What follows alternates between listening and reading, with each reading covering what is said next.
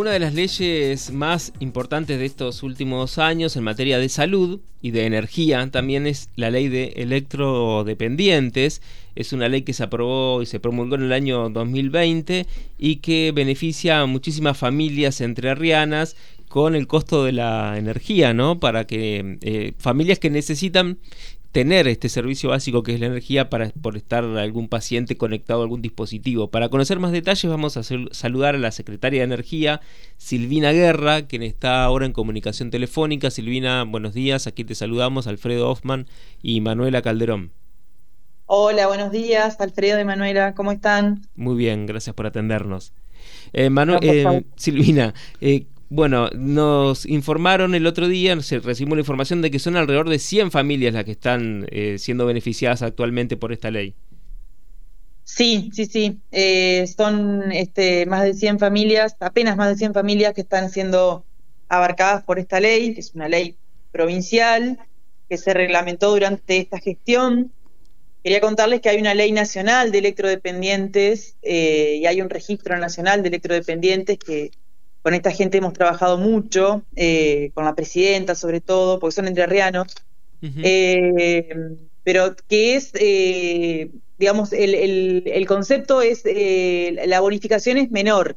Ahora lo que, lo que tiene la provincia de Entre Ríos con esta ley es que hace una bonificación total del costo del servicio de la energía eléctrica mensualmente a los usuarios que por cuestiones de salud dependen de la energía eléctrica para vivir, ¿no? Claro, Silvina, ¿y qué, qué significa para, para estas más de 100 familias aquí en la provincia que pueden acceder entonces a, este beneficio?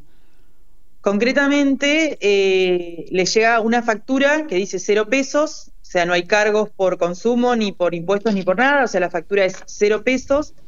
Y además la garantía de tener los medios eh, necesarios y suficientes en el caso de un corte de energía usted piense que por ahí eh, en, una ciudad como Paraná, por ejemplo, en ERSA, tal vez en 10 minutos llega a la casa de un electrodependiente con un generador o para solucionar un problema de, suministro de energía eléctrica.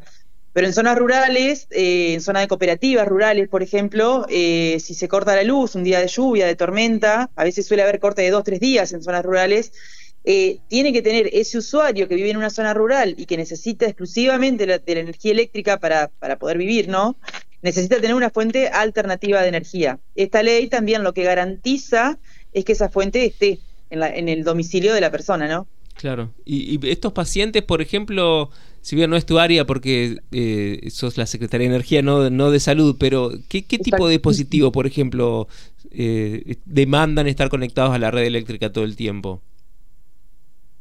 Eh, para dilución de alimentos, respiradores,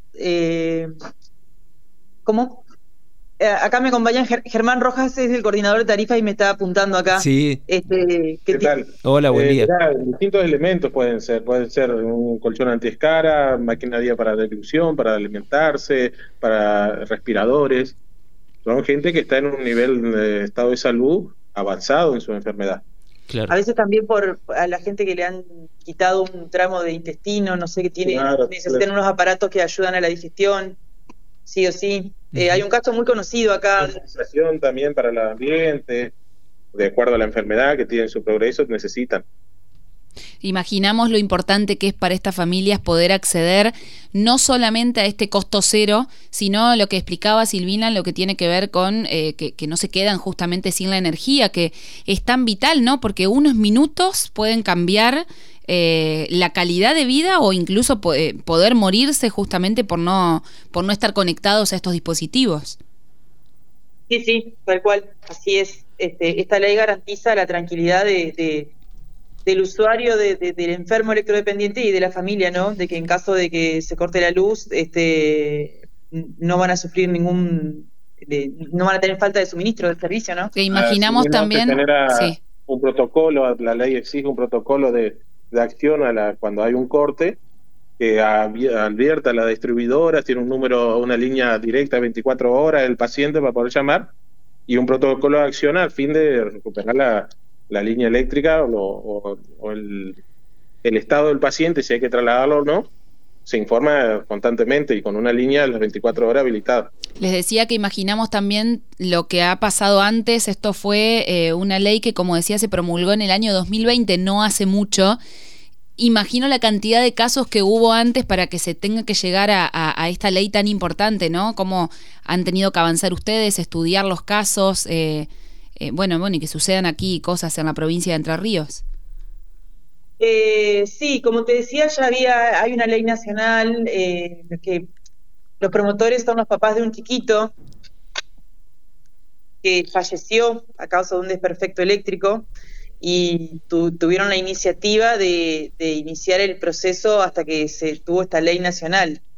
Eh, lamentablemente, ¿no? Tuvo que pasar esto y bueno, por eso los, los papás de este nenito son los promotores eh, acá en Entre Ríos lo que buscamos, bueno, a partir de la ley nacional, que en su momento estuvo muy bien, buscamos hacer algo más, más abarcativo en cuanto al, ya te digo, la ley nacional, no, la factura no es cero cuando viene. Sí. Eh, si tienen un cuadro tarifario especial. En el caso nuestro, como te digo, eh, fuimos un poquito más allá y directamente el servicio tiene un costo cero y además todas estas otras cosas que son súper importantes de garantizar el servicio en cualquier momento. Los 24, las 24 horas, los 365 días del año, ¿no? Claro. Eh, Silvina, estabas recién diciendo, estabas por decir, hay un caso muy conocido acá en Paraná, no sé si te, hacías, ibas a hacer referencia a esta familia o a otra cosa. De una nenita, hay una nenita que tuvo un accidente en una pileta y se le tuvieron que extirparle un tramo de intestino hace fue hace unos eh, cuatro o cinco años, no recuerdo el apellido Joaquina, de Joaquina era la nena.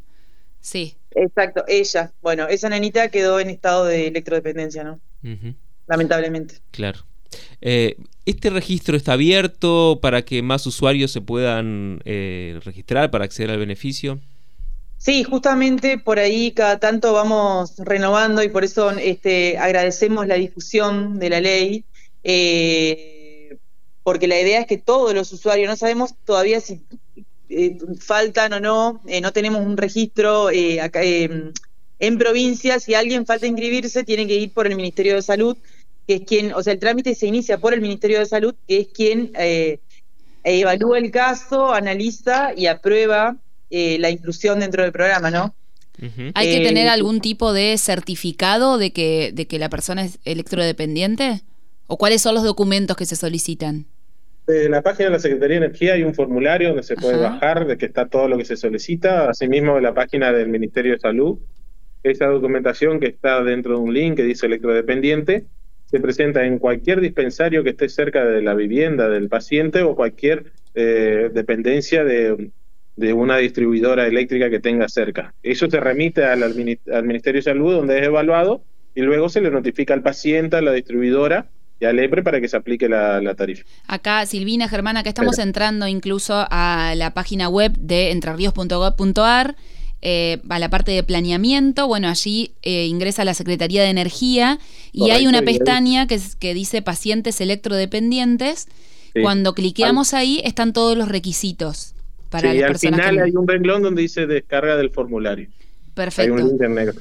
Eh, los decimos rápido ya que estamos en comunicación con ustedes. Los requisitos eh, son la solicitud de inscripción en el registro de electrodependientes por cuestiones de salud, que lo expide el Ministerio de Salud, como explicaba Silvina, la copia del documento nacional de identidad del paciente, la constancia de quid o quid del paciente, historia clínica actualizada, los datos eh, de identificación del suministro eléctrico certificado de supervivencia y si el trámite es realizado por un tercero, debe acreditar la constancia del vínculo o representación.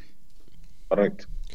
Bueno, la verdad que nos, parecía muy interesante avanzar y conocer un poco más sobre esta ley, sobre este beneficio. Ojalá que más personas puedan seguir acercándose. Algo que quiero, nos faltó por ahí mencionar, eh, y por ahí no es tan obvio, eh, a las distribuidoras eh, este beneficio se les se les paga. O sea, esa bonificación de cero pesos eh, es todo es un subsidio más de la Secretaría de Energía, digamos. Todo esto se paga con fondos provinciales a través de la Secretaría de Energía. O sea, el gobierno provincial tiene que invertir eh, para la implementación de esta ley.